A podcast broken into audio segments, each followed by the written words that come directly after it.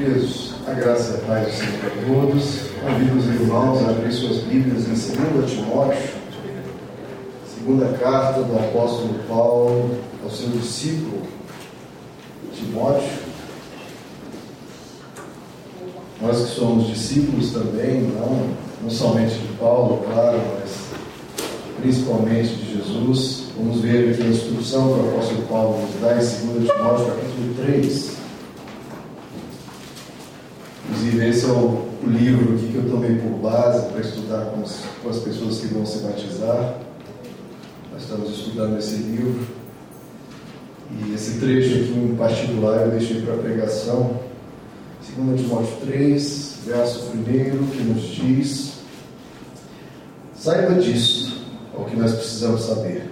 Saiba disto, nos últimos dias sobrevirão tempos terríveis Só.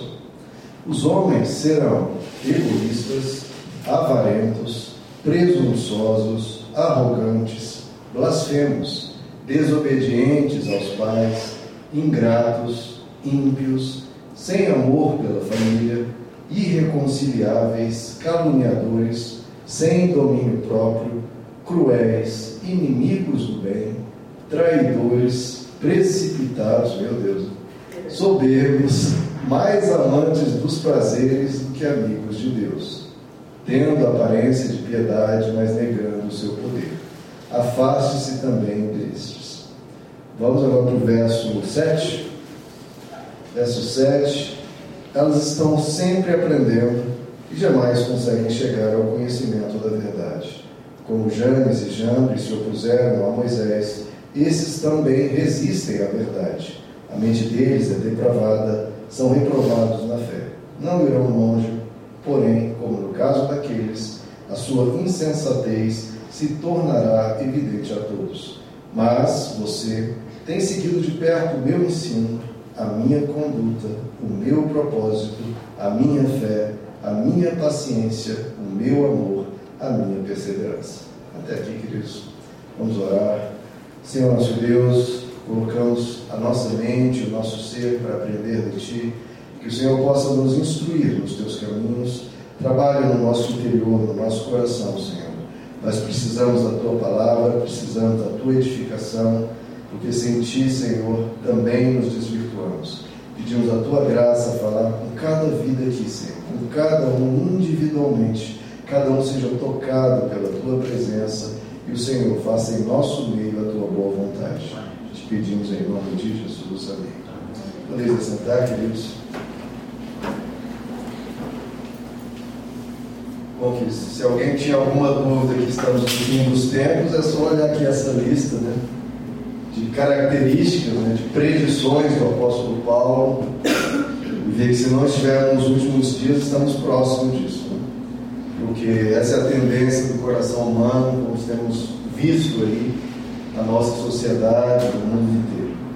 Queridos, o texto aqui nos diz, né, fala sobre os últimos dias. Saiba disso, nos últimos dias.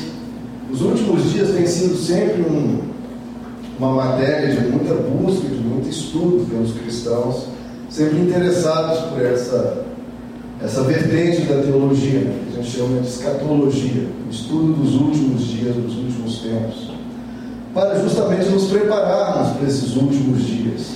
Porque haverá um período em que essa realidade das coisas vai desaparecer e Deus instaurará de vez o seu reino de forma presente, de forma total. E toda maldade, todo pecado, toda morte, toda violência vai ser extinta pela mão de Deus e vai ser instaurado aqui o reino dele na terra. Bom, Sobre esse estudo dos últimos dias, tem algo que as pessoas às vezes gastam um tempo de forma desnecessária. Primeiro é, bom, se haverá um último dia, se haverá um fim das coisas, quando isso se dará? Essa é sempre aquela perspectiva que as pessoas têm, né, de desejar saber quando, quando vai ser. Né? Eu quero saber o dia, eu quero saber a data. Isso sempre foi muito perigoso, porque todas as predições feitas nesse sentido sempre dão errado. Por que, que dão errado? Até eu já citei aqui, uns 5 anos atrás, 6 anos atrás, um grande líder numa rádio americana, uma rádio até de grande audiência, previu que Jesus ia voltar no dia tal e passou-se o dia, né? E não voltou, claro. E isso é uma vergonha, né, queridos? Porque muitos se afastam, muitos perdem a fé com essa coisa. Jesus vai voltar, Jesus vai voltar dia tal e não volta, e as pessoas, ah, então. E isso vai perdendo a sua relevância, a sua força por causa disso. Quando esse não é o princípio do Evangelho. Lá, em Atos capítulo 1, depois que Jesus é assunto aos céus, então Jesus sobe aos céus, e dois varões vestidos de branco estão ali e perguntam a eles, aqueles anjos, quando, na verdade perguntam a Jesus, né? E aí Jesus diz, quando vai ser restaurado o reino de Israel? E Jesus diz, não lhes compete, não lhes compete saber os tempos ou as datas que o Pai estabeleceu pela sua própria autoridade. Não compete saber com o ser humano, ponto. Eu vejo como ele deixou bem claro, não compete a nenhum ser humano saber a data exata. E lá em Mateus 24 ele diz: quanto ao dia e a hora, ninguém sabe. Ninguém sabe. Nem os anjos do céu, nem o filho, senão somente o Pai. Jesus diz que nem os anjos sabem, nem mesmo ele encarna, né? encarna as suas limitações humanas. Tá? Pessoas fazem, ah, é uma diferença entre o filho e o pai. Não, porque ele estava em carne. Então nem os anjos, nem Jesus aqui na terra não sabia o dia, e tem alguns que querem descobrir o dia nessa, nesse afã né, que o ser humano tem, né, de, de, a tendência mística do ser humano de olhar uma bola de cristal e querer saber o dia. Não, isso não lhes compete saber. E Jesus deixou claro. E ninguém sabe. Nem os anjos sabem. Só o Pai. Então não dá para ser mais claro, direto e explícito do que isso. Então o ponto, queridos, que o Evangelho sempre ensina é: você não precisa saber quando. Esse não é o ponto. Você tem que estar preparado sempre. Porque o quando diz, né? Nos coloca essa coisa, né? Ah, se vai ser só daqui a 10 anos, então daqui a 9 anos eu me preparo. Não, você tem que estar pronto sempre. Se for voltar hoje, se for voltar amanhã, se for voltar daqui a 10 anos, sempre temos que estar pronto. Até porque, individualmente, Jesus pode vir até nós a qualquer tempo. Jesus já voltou para todos aqueles que já faleceram, porque todos aqueles que já faleceram já estão a um passo de se encontrar com Deus. Se se dá imediatamente ou depois, não interessa. A questão é: morreu, faleceu, o próximo ato de consciência será diante de Deus. Então a gente tem que estar pronto sempre, porque se Jesus não voltar hoje para mim, for voltar daqui a 10 anos e eu morrer hoje, Jesus voltou para mim porque eu vou me encontrar com Ele no próximo ato de consciência dele. Então a gente tem que estar sempre preparado, porque Jesus pode voltar para você, se não para o mundo inteiro, mas para você ele pode voltar hoje hoje. Então temos que estar preparados sempre. E não adianta querer saber, porque o próprio apóstolo Paulo, em 1 Tessalonicenses 5, ele diz: Vocês sabem perfeitamente que o dia do Senhor virá como um ladrão à noite. O que é um ladrão à noite? Você está na sua casa e de repente entra. Você não sabe quando é que o ladrão vai vir. Ele de repente entra à noite na sua casa. Então ele, ele diz: quando disserem paz e segurança, então de repente a destruição virá sobre eles como dores a mulher de mulher grávida e de modo nenhum escaparão. Então é esse o ponto. Vai ser de repente, vai ser sem ninguém saber, não tem como prever a data, não compete ao ser humano, não os anjos não sabem, Jesus em carne não sabia. O ponto é, como depois ele diz mais à frente em 1 Tessalonicenses 5, não durmamos como os demais, não durmamos. Então, na sua fé, na sua vida com Deus, não durma. Não durma, porque ele pode voltar. Não durmamos como os demais, mas estejamos atentos, sempre atentos, sempre vigilantes e sejamos sóbrios. Então, esse é o princípio. A gente tem que estar atento, a gente tem que estar preparado e sempre no caminho da sobriedade, no caminho do Evangelho. Ele pode retornar hoje, se não para todos, para algum de nós. Agora, como é que vai ser esses últimos dias? Nós temos que estar preparados, nós temos que nos preparar. Como será esses últimos dias? Nós, nós lemos aqui. Saiba disso. Isso você precisa saber. O dia não. Agora, isso você precisa saber. Saiba disso. os últimos dias, nos últimos dias sobrevirão tempos terríveis. Tempos terríveis. Jesus, em Mateus 24, ele nos diz: haverá então tão grande tribulação como nunca houve desde o princípio do mundo até agora. Nem jamais haverá. Se aqueles dias não fossem abreviados, ninguém sobreviveria. Mas por causa dos eleitos, por causa daqueles que querem Deus, aqueles dias serão abreviados. Olha como isso vai ser terrível. E o ponto é, pastor, mas vai ser terrível em que sentido? As pessoas pensam, será que vão haver muitos terremotos, muitos vulcões, muitos tsunamis, né, pandemias? Talvez ocorra tudo isso. Tudo isso gera muito sofrimento. Mas, queridos, causas naturais, apesar de causar sofrimento e dor, ainda assim não há maldade naquilo. Não há maldade no terremoto, não há maldade no Covid, não há maldade em nada disso. Agora, quando há maldade envolvida, isso tem um outro nível de sofrimento, porque você sofre pela dor e sofre por estar sendo alvo, alvo de uma atitude humana contra você. Quando você se vê numa armadilha ou se vê pessoas ferindo você, é diferente.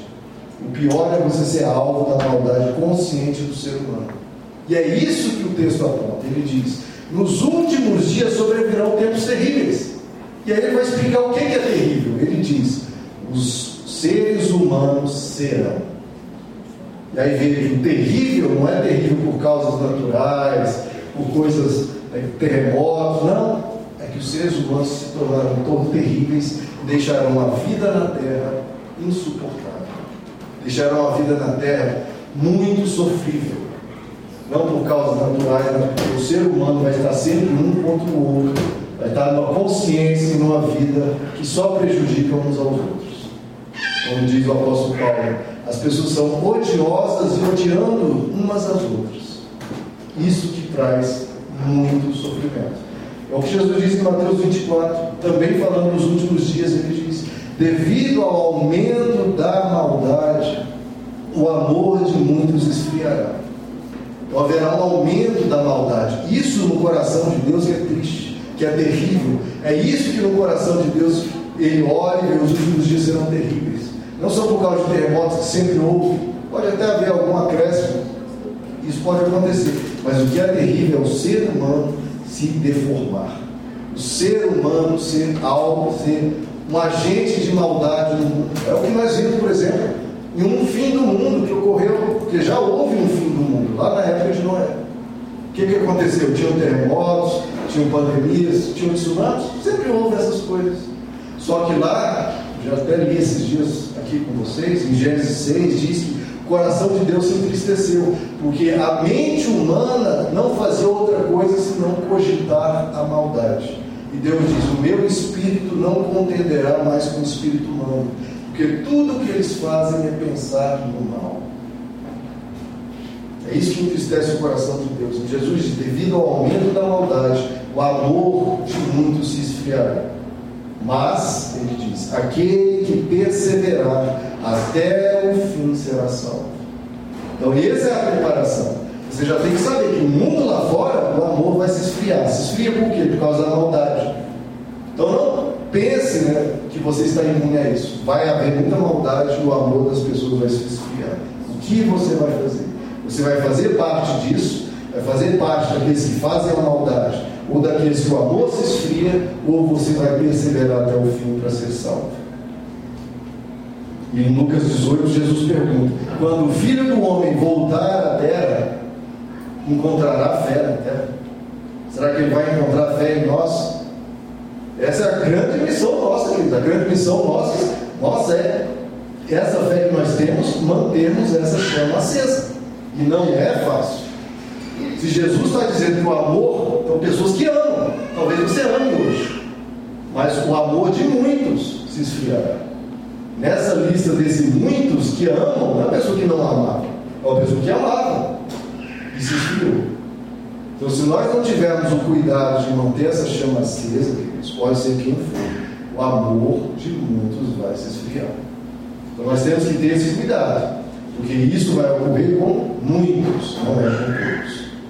Então vamos ver aqui essa lista aqui de características, isso sim, de predições de como será o fim dos tempos e de como serão as pessoas. Vou passar aqui uma por uma nessa lista. Primeira coisa que ele diz: os últimos tempos, os dias serão terríveis. Os homens serão. Então está aqui a lista do que é terrível, da profecia, da predição de como serão os últimos dias. Como serão os últimos dias? Os homens serão, primeiro, egoístas. Esse é o primeiro ponto. Então, isso aqui, queridos, são sinais dos tempos. Se você, por exemplo, for uma pessoa egoísta, você está nessa lista. Está contribuindo para esses tempos terríveis do fim dos tempos. Então você tem que se repensar nessa lista quais características que você está escorregando, que você está caindo, que você está vivendo. Porque você, se tiver qualquer coisa dessa lista, está participando dos tempos terríveis, sendo contribuinte para essa maldade na terra. Os homens serão egoístas. Você é uma pessoa egoísta. Pensar em si mesmo em excesso é adoecedor, querido, de mil maneiras. De mil maneiras. Primeiro, prejudica os outros, né? Porque a pessoa egoísta passa por cima das pessoas, ignora as pessoas, não respeita, despreza, ofende, maltrata. Quem pensa em si está sempre pronto para atacar os outros, porque não está pensando no outro, não está pensando nos sentimentos, na dor do outro. Está pensando só na sua própria dor. Quando pensa só em si, acaba ferindo os demais. E esse pensar só em si, as pessoas muitas vezes o fazem no sentido de autopreservação. Eu preciso pensar em mim para me cuidar. A pessoa deve se cuidar, deve amar ela mesma. Só que ser egoísta é diferente. Quando a pessoa ignora os demais. Por isso que o Evangelho balanceia o amar a si mesmo o amar ao próximo. É o que essa forma incrível que Jesus nos dá. Ame ao próximo como a ti mesmo. Então veja que é um, um balanceamento saudável. Você se ama e ama o próximo. Porque se você ama só você, só pensa em você, você descarta e trata mal o próximo. Você só pensa no outro, esquece de você, isso também te aflige. Então o Evangelho é esse equilíbrio. Pensar no próximo, pensar em você. Amar a si, amar ao próximo. Porque se você pensa só em si mesmo, a pessoa se esfria ela se torna vazia, ela se torna seca, perde o seu caráter e se deprime. Porque ela se isola do mundo, não tendo, nutrindo sentimentos para o outro, ela vai se esfriando. Não vai ter motivo para viver.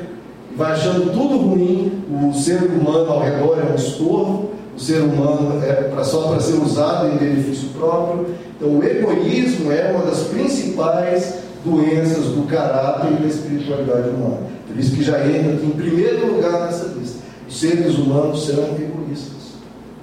Isso prejudica o relacionamento com Deus, porque Deus é o ser menos egoísta do universo. Na verdade, nem há egoísmo em Deus, porque o apóstolo João nos diz: Deus ele é amor. Deus ele é voltado para o outro. Que, que a cruz nos mostra? O ato máximo de não pensar em si, mas pensar no outro de amar ao próximo, de fazer pelo outro. Isso tem se perdido. Eu vi, eu vi ontem, ontem, ontem, uma entrevista do Dr. Jordan Peterson, que é o acadêmico mais influente do, do YouTube, é, quantidade de milhões de inscritos no canal dele, ele entrevistando, em termos acadêmicos, né? Entrevistando uma doutora lá com mais de 150 publicações na área de psicologia e psiquiatria, e, ele, e os dois concordando no sentido. A, a, psicologia e as pessoas começaram a tratar a insegurança humana, né, que, que é a pessoa que está muito preocupada com a opinião dos outros e, e não sabe lidar né, com, com, os outros, com a insegurança, às vezes com a neurose, né, pensando, ah, o que os outros estão pensando de mim. Como começaram a tratar isso antigamente? Não, você precisa é, cuidar da sua autoestima. Você é único, você é especial, você é, é, é importante. Tudo isso é verdade. Só que isso tirou as pessoas da insegurança, e as pesquisas estão mostrando isso, que levou as pessoas a se tornarem egoístas e narcisistas. É, eu sou importante, eu realmente sou especial. E aí ignora os outros. Então, antes, como tinha uma neurose de preocupar com a opinião dos outros, agora é o contrário. Eu não quero saber de ninguém, eu quero, eu quero saber a opinião de ninguém, eu faço o que eu quero e não estou nem aí que todo mundo se exploda, porque eu faço e pronto, acabou. Então, veja como os movimentos, que o ser humano às vezes não tem esse equilíbrio, vai da insegurança para o narcisismo, para o egoísmo. Está adoecendo as pessoas. O Jordan Peterson tem até feito um tratamento diferente. Quando você chega diante de um público, diante de uma pessoa, vez de pensar o que estão pensando a seu respeito, né, e fica naquela insegurança, não. Procure deixar o outro confortável. Procure fazer coisas para deixar o outro bem. Isso tira o seu olhar de si mesmo. Você para de pensar em você. Quando você pensa em você mesmo, ou você cai na insegurança, ou cai no narcisismo, no egoísmo. Não pense no outro. O outro está bem, o outro está confortável, o outro está entendendo o que você está dizendo. Foque no outro, porque aí você vai parar de pensar em insegurança, no egoísmo, vai começar a pensar no outro. Isso tem sido curador, isso tem funcionado.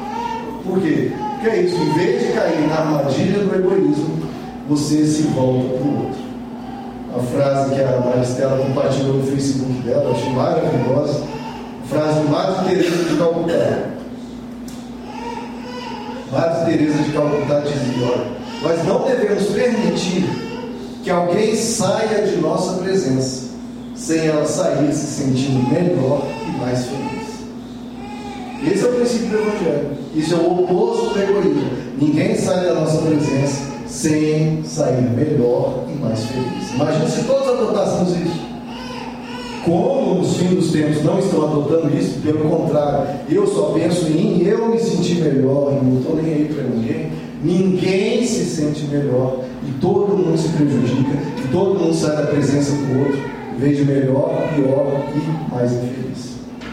Segundo da lista diz, os seres humanos serão avarentos, ou seja, vão viver em função de dinheiro, esquecendo que o dinheiro é um meio e não um fim.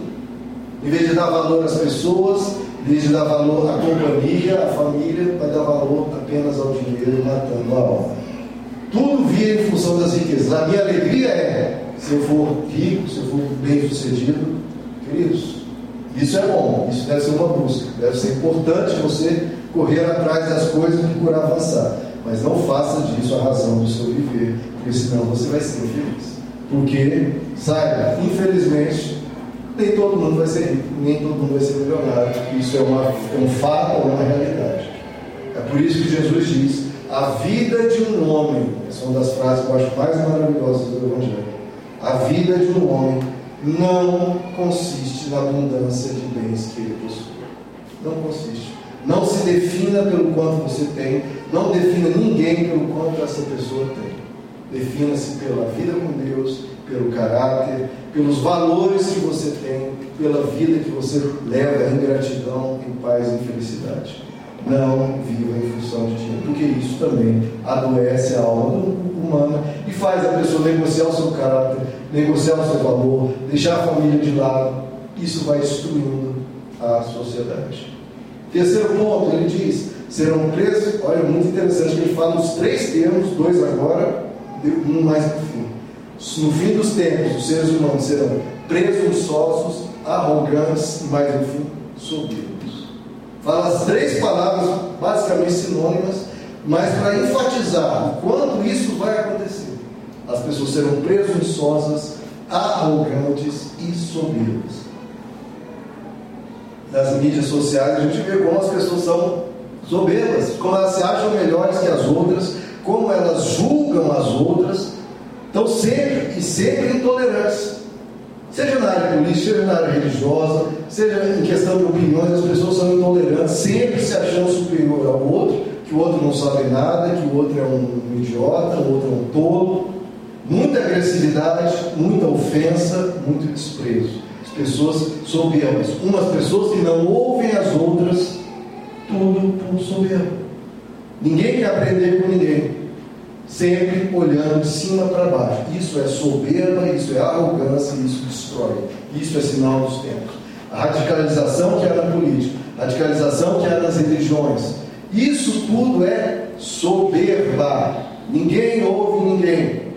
Quem não acha que a direita tem problemas e coisas a aprender com a esquerda é simplesmente arrogante, presunçoso e soberbo. Quem na esquerda acha que tem nada para ouvir na direita é presunçoso, arrogante e soberbo. Assim também, quem no cristianismo que acha que não pode ouvir um budista falar algo e aprender é presunçoso, arrogante e soberbo. Nós todos podemos e devemos aprender com todos. O humilde ouve, o humilde sempre questiona: será que eu estou errado? Será que eu posso aprender? Será que isso aqui que eu sempre cogitei pensei que é verdadeiro?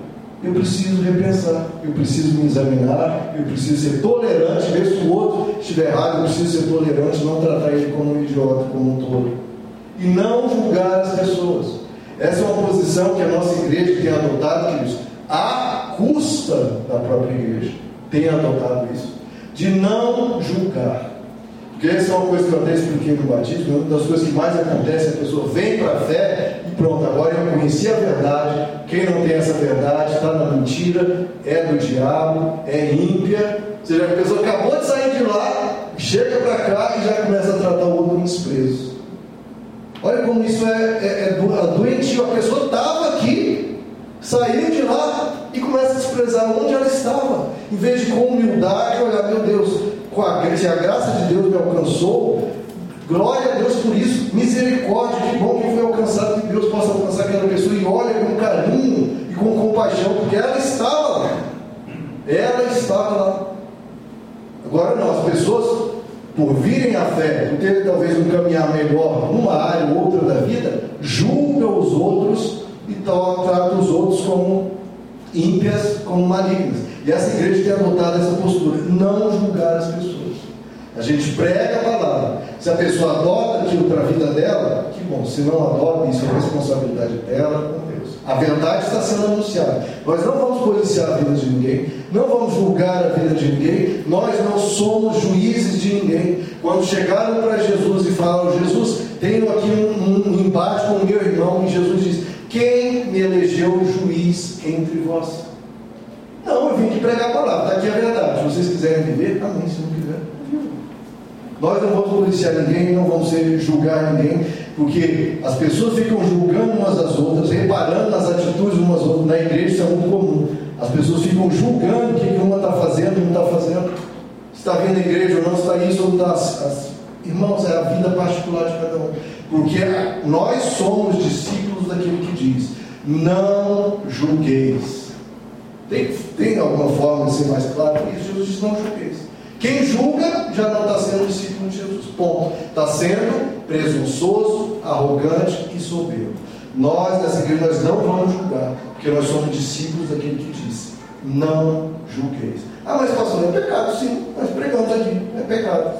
A gente não, não esconde a verdade, a gente fala, mas não vamos perseguir ninguém, nem julgar ninguém. Cada um tem os seus motivos, o seu tempo de aprendizagem, o seu caminho com Deus, e isso não pode ser. A gente não pode apressar esse processo por meio de opressão, por meio de perseguição. A gente anuncia. Ponto. Quarto ponto que ele diz: blasfemos, os seres humanos serão blasfemos. Então, muitas pessoas estão perdendo esse sentido do sagrado, de buscar a Deus, de vir à igreja, não respeitam a Deus na sua vida diária. Queridos, lembre-se de Deus aqui no domingo, amém? Mas lembre-se de Deus na sua casa, no seu trabalho. Lembre-se de Deus na sua vida diária. É lá que você vai mostrar quem você é. É na sua casa, é no seu dia a dia, é no trânsito. Onde você estiver, você vai mostrar o seu caráter com Deus. Se você fazer o que quiser. E lembrar que Deus não é para nos servir. Deus é para ser servido. Muitas pessoas vêm para a igreja, ah, hoje eu vou receber minha bênção, hoje Deus vai me dar algo, Deus vai abençoar minha casa, amém, Ele faz tudo isso. Mas você tem que vir com um espírito de serviço. Nós estamos aqui para servir a Deus até o último dia das nossas vidas. Ele nos abençoa, Ele cuida de nós, mas cuidado para não mudar o olhar e adotar um olhar blasfemo de Deus tem que me servir, ou Deus me dá as coisas, então tchau. Ou então tchau. Ah, Deus não me abençoa. Quantas vezes isso acontece? Eu estou mais de 20 anos na caminhada cristã, 25 anos. Quantas vezes eu vi isso? Ah, não, Deus não me protegeu naquele, naquele aconteceu uma situação, Deus não me protegeu, ou Deus não me abençoou em tal caso. Mas aquelas tantas que Ele te abençoou, ah, tudo bem, mas agora Ele me abençoou. E as pessoas dizem tchau, tchau Deus. Como é coitado de Deus, estava precisando muito daquela pessoa. Não é o contrário, a pessoa que precisa de Deus. Então as pessoas blasfemam contra Deus, achando que Deus que precisa delas. Ah, agora eu não tenho mais fé porque aconteceu a morte de um parente, ou aconteceu uma doença na minha vida, ou eu tive esse prejuízo financeiro, agora não quero saber mais de Deus, não quero saber da igreja. Meu irmão, prejudicado vai ser você. Você que vai perder a coisa mais valiosa da sua vida, que é Deus e caminhar com Ele. Você vai abrir mão disso? Então veja, Deus te quer, mas Ele não vai orar por você, Ele não precisa de nenhum de nós. Nós precisamos dele. A gente lembre disso, que nós estamos aqui para servir, para resistir às intempéries da vida, seja as quantas forem. Essa é a nossa missão. Resistir, perseverar até o fim, como Jesus disse. Quem perseverar até o fim será salvo. Será salvo. Porque ele nos avisou que nós vamos ter aflições, vamos ter. Mas tenham um comando. Essa é a nossa missão. Quarto ponto, serão desobedientes aos pais. Mais um sinal dos tempos. Tudo isso aqui é sinal dos tempos. Egoísmo, sinal dos tempos. Avareza, sinal dos tempos. Arrogância, sinal dos blasfemos. Desobediência aos pais. Hoje as pessoas não respeitam os pais. Tudo é culpa dos pais. As crianças, que antigamente, há 30 anos, queridos, você xingar um pai era tipo assim, um acontecimento do século. Ninguém era louco de fazer isso. O nível de respeito que a gente tinha, mesmo quando o pai ou a mãe errava, porque como seres humanos eles erram, até Hebreus 12 diz, né? os vossos pais, quando vos corrigiam conforme lhes parecia melhor, nós nos respeitávamos. Agora é sinal dos tempos, que há 30 anos atrás, um pai mesmo errando, corrigia, o filho abaixava a cabeça, meu pai pode estar errado, mas eu preciso respeitar ele. Porque a maior parte das vezes ele está certo. Então eu tinha esse entendimento até de, de, de, meu Deus, se a maioria dos pontos, a maioria das vezes meu pai está correto, e dessa vez ele está errado, eu respeito pela, pelas outras maiorias, eu não posso perder o respeito do meu pai. Ele é autoridade, ele que põe comida no prato, ele que cuida de mim desde que eu nasci, ele que trocou minha fralda, os pais e as mães, eles que cuidaram de mim, me protegeram, me deram teto. Hoje não. O pai falou alguma coisa errada, ignora que o que come, o que bebe, onde mora, tudo é dado pelo pai, é um suor e sacrifício do pai e da mãe. Não. Meu pai é um idiota, meu pai é isso. Xinga de, de, às vezes de nomes os piores possíveis. Isso era impensável há 50 anos atrás. Sinal dos tempos desobedientes aos pais que nós nunca, queridos, possamos cair nessa armadilha. Isso aqui é tudo armadilha do diabo, tudo isso é treva, tudo isso é diabólico. Desobediência aos pais é uma coisa, desrespeito aos pais é algo impensável. Porque você pensa que os pais estão há 10, 15, 20 anos dando dinheiro na sua mão, dando sua comida, dando seu teto, e você age assim, isso é loucura, isso é insanidade, isso é impensável. Isso para a mente de Deus que vê o sacrifício por 10, 15, 20 anos do que ele pai daquela mãe, isso é loucura. Pelo contrário, a Bíblia diz que o primeiro mandamento com promessa é honrem aos pais para que tenham vida longa na terra. E veja, não é nem obedecer aos pais. Hoje não consegue nem obedecer. É honrar ao pai. É mais do que obedecer. É você honrá-lo, é você elogiá-lo, é você ter orgulho do seu pai, valorizar o seu pai e sua mãe. Então, desrespeito, desobediência, tudo isso é sinal dos tempos. Quinto ponto, ingratos. Veja que tudo isso a gente vê para todo lado, ingratos, pessoas que são ingratas de novo com os pais, ingratos com Deus, ingrato com a vida. O ser humano hoje tem uma postura diante da vida de reclamação, de murmuração. Nada está bom, tudo está ruim, sempre vendo defeitos, sempre ignorando qualidades. O ser humano que hoje tem tanta, tanta coisa. Eu, eu vi até uma pesquisa que hoje a pessoa mais pobre, uma pessoa pobre, tem mais acesso a recursos e coisas boas do que um rei de três séculos atrás. Um rei não tinha um iPhone um, ou um celular que seja, não tinha acesso à internet, nunca tinha comido, sei lá, uma coxinha com catupiry, nunca tinha comido um camarão. Você tem mais conforto, mais simples que a sua vida seja, do que um rei. Um rei antigamente não tinha um ar-condicionado, não tinha um chuveiro aquecido, não tinha luz elétrica. Você tem mais conforto e nós estamos o tempo todo reclamando, murmurando. Se um rei quisesse ouvir uma música, ou ele cantava, te chamar um cantor, hoje não, você dá um play ali e pronto. Você tem acesso a tudo e nós não paramos de reclamar e de murmurar. A gente não repara em tudo que nós temos, a gente só repara naquilo que nós ainda não temos. Isso se chama ingratidão. E ingratidão é fonte certa, certa de infelicidade e depressão. Ingratidão deprime o ser humano e faz a vida se tornar insuportável. Já a gratidão é o contrário, a gratidão é fonte de saúde mental, de felicidade, de bons relacionamentos, você ser grato. Isso tem que ser uma prática diária. Uma prática diária. Isso até a psicologia tem percebido isso, né, que as pessoas vinham com tanta infelicidade e depressão, e muitas vezes davam remédios, davam ali aqueles aconselhamentos, tudo, tudo importante, tudo necessário. Só que não adianta que se a pessoa for ingrata, entupa ela de remédio. Faça todas as técnicas que for, se a pessoa for ingrata, ela será insatisfeita com a vida. É, porque já é da onde ela parte, já é uma premissa de já olhar tudo pelo lado ruim de olhar tudo para os defeitos. Ela vai ser infeliz. Se não praticar gratidão, é fato e é certeiro. Sexto ponto, veja como as coisas vão degringolando. As pessoas se tornam, serão ímpias. Serão malignas, serão maldosas. Como lá, colocamos lá, as pessoas são blasfemas, não tem Deus como referência, Deus como um valor máximo. Pelo contrário, só pensam no próprio umbigo, né? são egoístas. O que, é que começa a acontecer, Cristo? Se não dá valor ao sagrado, não dá valor a Deus, só pensa em si mesmo, princípios, valores, regras, coisas boas, elas só são lembradas quando for em benefício próprio. Senão, está me atrapalhando, ignora princípios de bom comportamento, de educação, de, de vida relacional, ignora. E vai se tornando que cada vez mais ímpia, cada vez mais maligna, porque vai pensando só em si, vai ignorando os sentimentos, vai ignorando o outro, vai se tornando pior.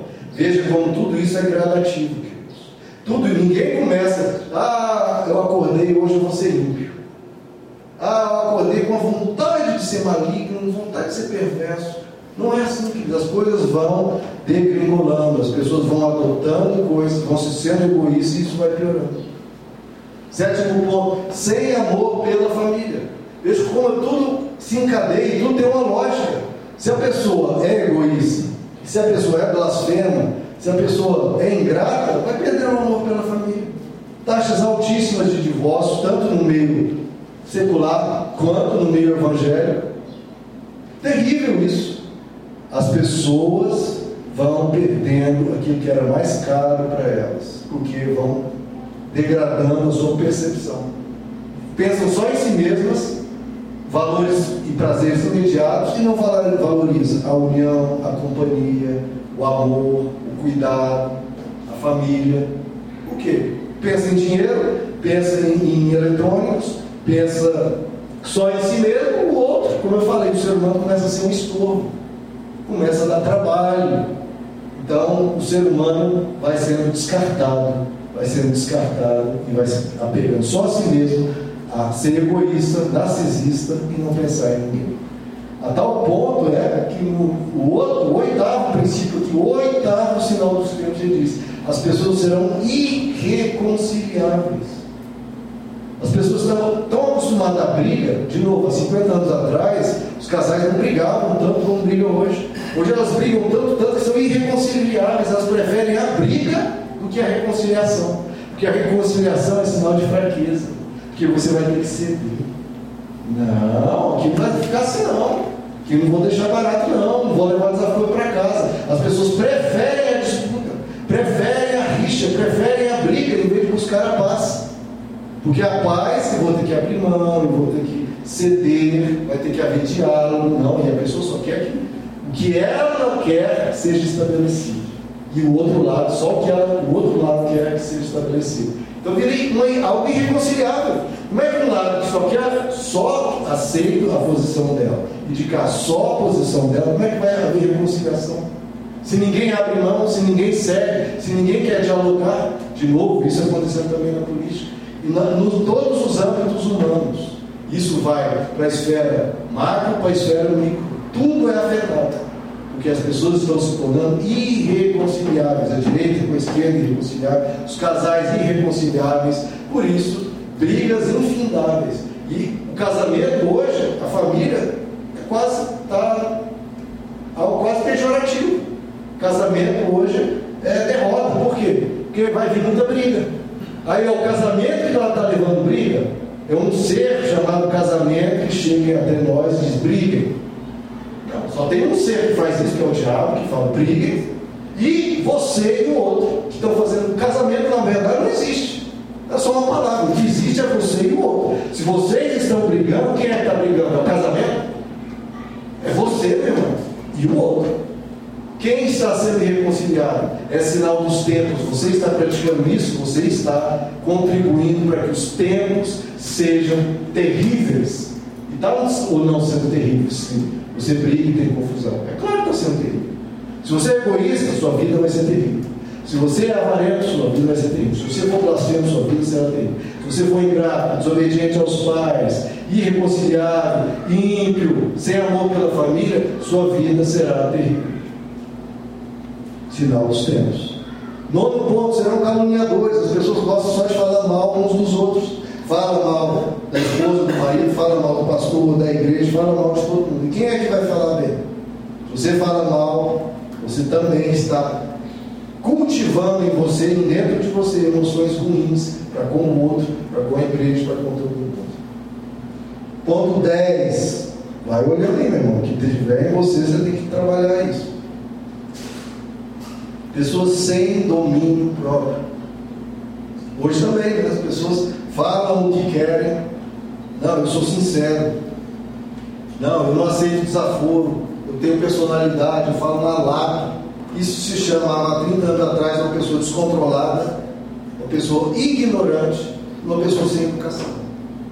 Você fala o que quer, na hora que quer, você é simplesmente sem educação, grosseiro, e está destruindo a sua vida e os seus relacionamentos. Sem domínio próprio, pessoa descontrolada.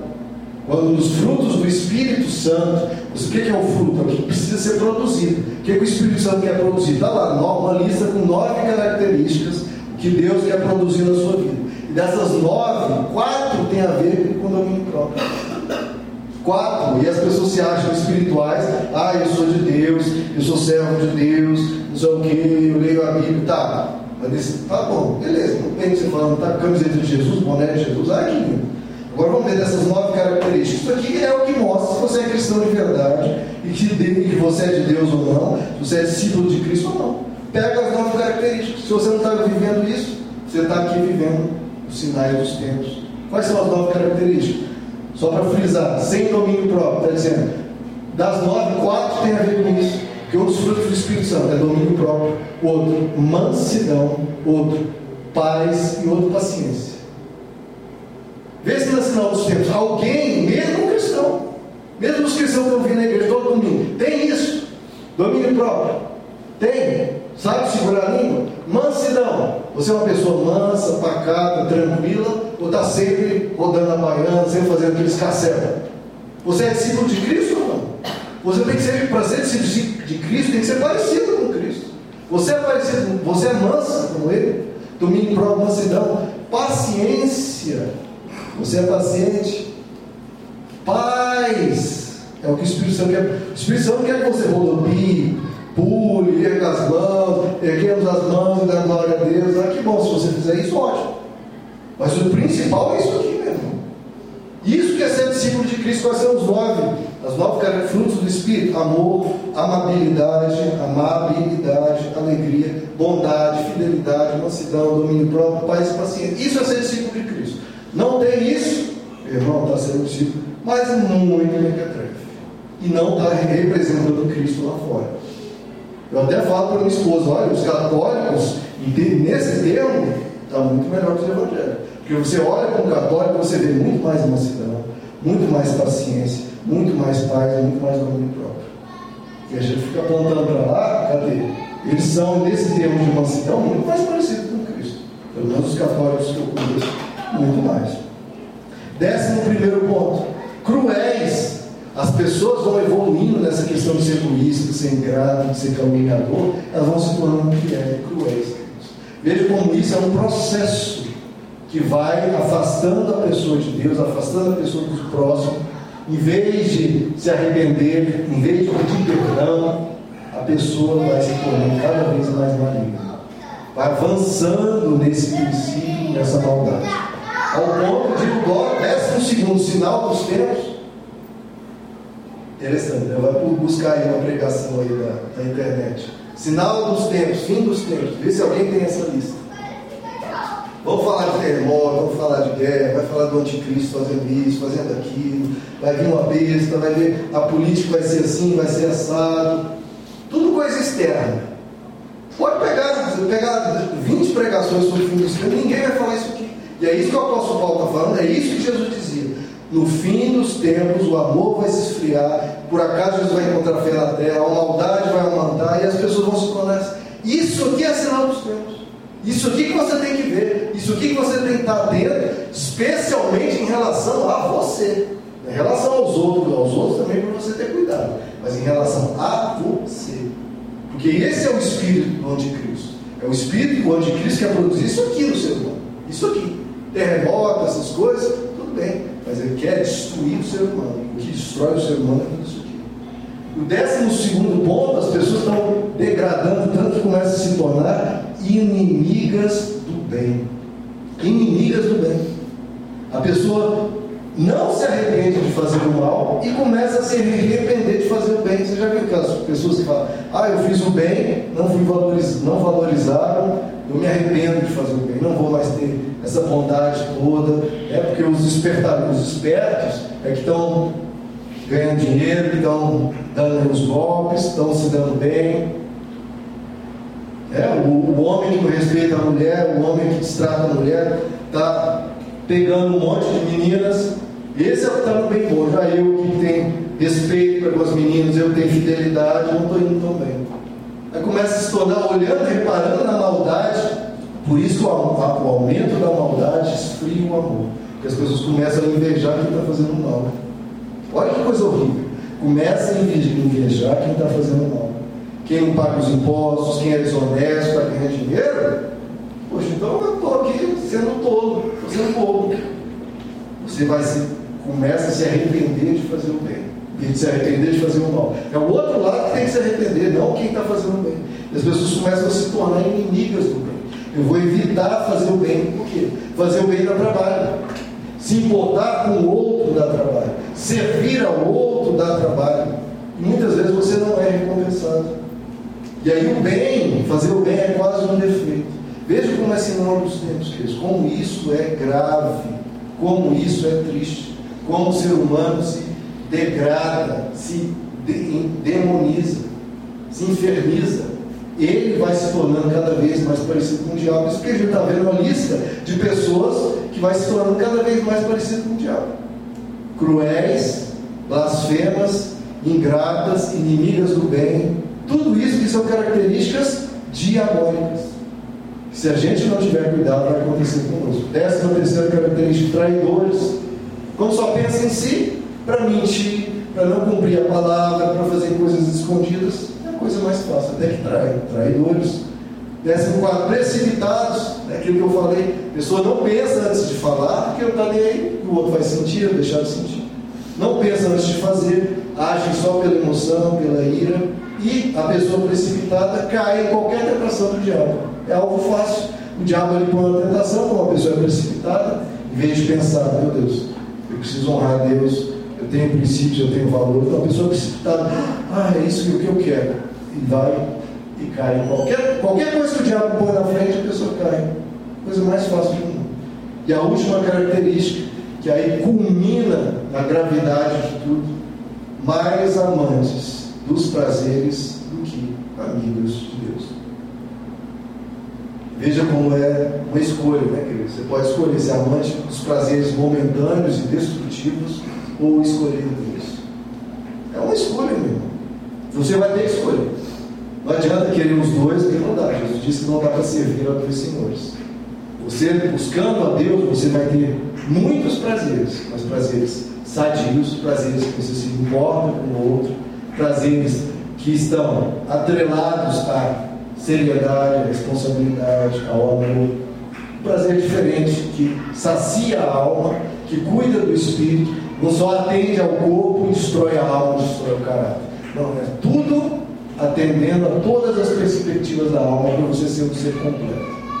Um ser que corpo, alma, espírito, psicológico, caráter, tudo está integrado e tudo funciona bem, de atender uma área e destruir as outras. Então, queridos, a gente tem que ter cuidado, porque tudo isso que afeta a vida humana. A gente está numa sociedade que psicologizou tudo, né? tudo se resolve com a medicação, ou com a psicologia, ou com a meditação, tudo isso tem um valor sublime até, sublime.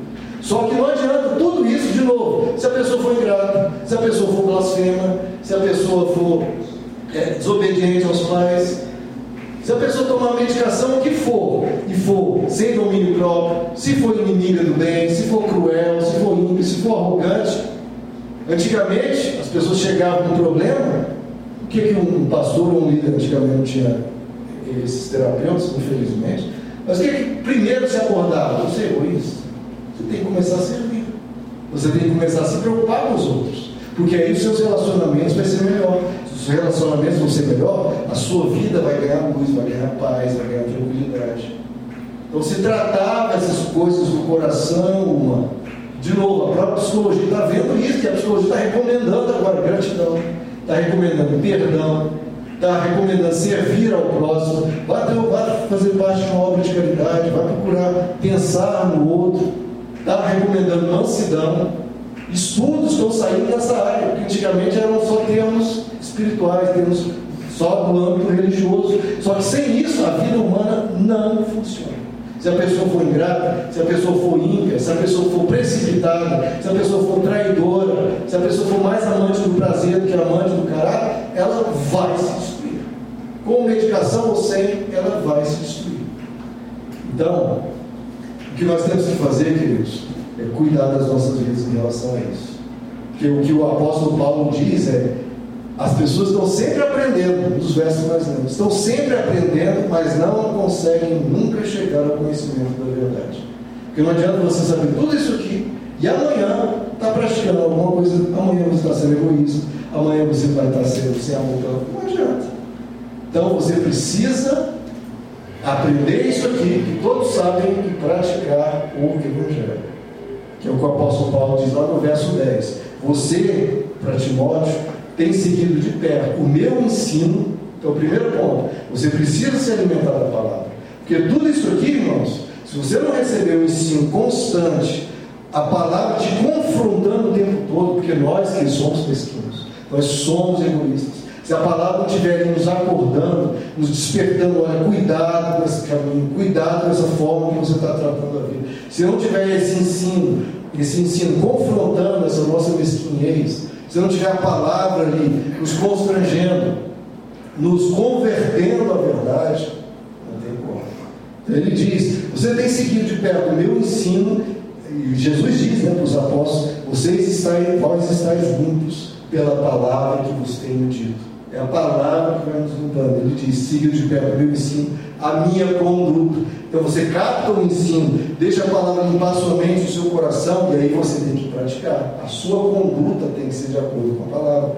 Diz a minha conduta, o meu propósito. Qual é o seu propósito de vida? Só atender aos seus interesses? O seu propósito é servir a Deus, honrar a Deus, caminhar com Deus, ser de Deus. Então veja, há um ensino, é necessário ensino, é necessário conduta, é necessário ter um propósito, um objetivo de vida, uma missão. Tem seguido a minha fé, você tem que crer nisso que nós estamos pregando, contra tudo e contra todos, queridos. Porque esse mundo pratica tudo isso aqui e não quer nem saber. Nós vamos ter que crer contra a maioria. Em geral é assim.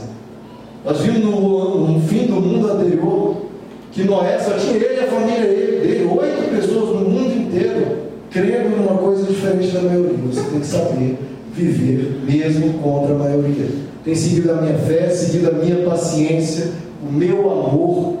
E contra o egoísmo, meu irmão, você vai ter que dizer um não para o seu ego e falar: eu preciso viver o amor tem que optar por amar, é uma escolha, tem que ser contra, às vezes, a nossa natureza carnal, praticar o amor, optar por servir, por cuidar, por ajudar, por ser amigo, por ser compreensivo, por amar.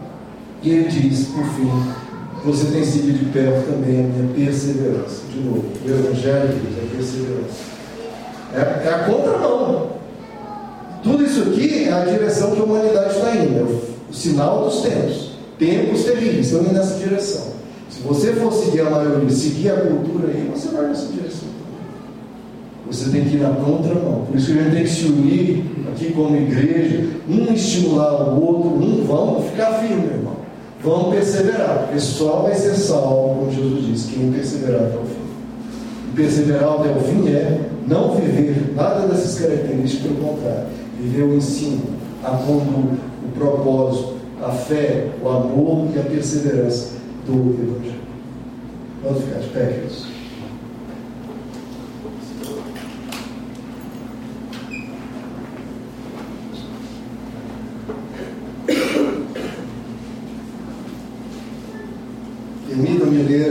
Mateus 24, que Jesus diz sobre o fim dos tempos futuro, apontando para o fim dos tempos anterior. Ele diz: Olha como Jesus diz: Como foi nos dias de Noé, lá antes do dilúvio, assim também será na vinda do filho do homem. Pois nos dias anteriores ao dilúvio, o povo vivia comendo, bebendo, casando-se e dando-se em casamento, até que Noé entrou na arca. E eles nada perceberam, até que veio o dilúvio e levou a todos. Assim acontecerá na vinda do filho do homem. Vai ser a mesma coisa. E ele diz: dois homens estarão no campo, um será levado, o outro deixado. Duas mulheres estarão trabalhando no moinho, uma será levada, a outra deixada. Portanto, vigiem, porque vocês não sabem que dia virá o seu Senhor. Queridos, a salvação individual. Quando estar duas pessoas juntas, conversando, pode ser casadas, pode estar juntas, uma será levada, a outra deixada. É individual. Deus conhece o seu coração. Deus conhece a sua conduta, a sua prática. O que está aí dentro, que você está praticando, que você, se você está gerando tempos terríveis na vida das pessoas, ou você está gerando tempos bons. Um será levado, o outro deixado. Você vai ser levado para junto dele ou você vai ser deixado? Você tem que se perguntar isso, meu irmão. A palavra está sendo pregada e você precisa fazer as suas escolhas. Ser amante dos prazeres ou amigo de Deus. Um será levado, o outro deixado. E vai ser de repente, e pode ser hoje. Pode ser, não posso nem terminar a oração aqui e Jesus voltar. Você fica ou vai? Você fica ou vai? Você tem praticado isso aqui de ruim ou praticado o que o Evangelho ensina de bom? Você tem praticado o que é ruim, meu irmão, se arrependa hoje, porque amanhã pode não dar mais tempo. Se arrependa hoje e já mude a sua conduta, a sua prática. Porque nós, como pastores, estamos alertando: vão ficar muitas pessoas. Vão ficar. E aí a sua pergunta: você vai ou você fica? Isso é a responsabilidade sua, meu irmão, porque a gente prega a palavra. Agora é a responsabilidade sua colocar em prática ou não. Nós fazemos o nosso melhor dentro das nossas possibilidades. Agora você precisa escolher o que você quer viver. Vá servir, meu irmão. Vá contra tudo isso aqui, contra o egoísmo. Vou listar de novo. Os seres humanos serão egoístas, avarentos, presunçosos, arrogantes, blasfemos, desobedientes aos seus pais, ingratos, ímpios, sem amor pela família, irreconciliáveis, caluniadores, sem domínio próprio, cruéis, inimigos dos que abandonar tudo isso aqui. Vamos orar? Senhor nosso Deus, estamos aqui diante de Ti. A Tua palavra, Senhor, nos alerta, porque no céu só vai aqueles que não querem o que não é do céu. As pessoas precisam escolher e que o Teu povo possa escolher a Ti e perseverar nessa escolha. Nos limpa, Senhor, de toda essa maldade, toda essa lista que causa dor e sofrimento a nós e às pessoas que estão ao nosso redor. Nos limpa disso, Senhor. Nos cura, nos sara, nos liberta de toda escravidão, de toda a armadilha do diabo, de todo egoísmo, de toda essa lista de trevas, essa lista terrível e adoecedora e degradante. Nos lava, Senhor, nos limpa, nos salva. Porque isso é ser salvo, não é levantar a mão. Ser salvo é ser salvo disso aqui. Queremos ser salvos de tudo isso aqui, Senhor. Nos salva, nos liberta. Sara cada alma aqui, Senhor, para escolher não apenas a Ti, mas escolher nada disso aqui. Porque não dá para escolher o Senhor e isso. Precisamos escolher o Senhor e dizer não para isso. São dois passos, uma dupla escolha. Queremos o Senhor. Nos limpa de tudo isso, edifica um povo cada vez mais parecido com o Senhor. Trabalhe no nosso coração, Senhor. E nos ajude isso não apenas agora, mas amanhã e todos os dias, a mudarmos mesmo. Haja quebrantamento, haja transformação. E perdoa-nos, Senhor, naquilo que estamos falhando em tudo isso aqui. Perdoa-nos, Senhor. Perdoa o teu povo e nos ajuda, Senhor, a seguir a Ti e a viver a plenitude do Evangelho, contribuir para esse mundo ser melhor, a nossa presença semear coisas boas nesse mundo. Nós te pedimos, te agradecemos, em nome de Jesus.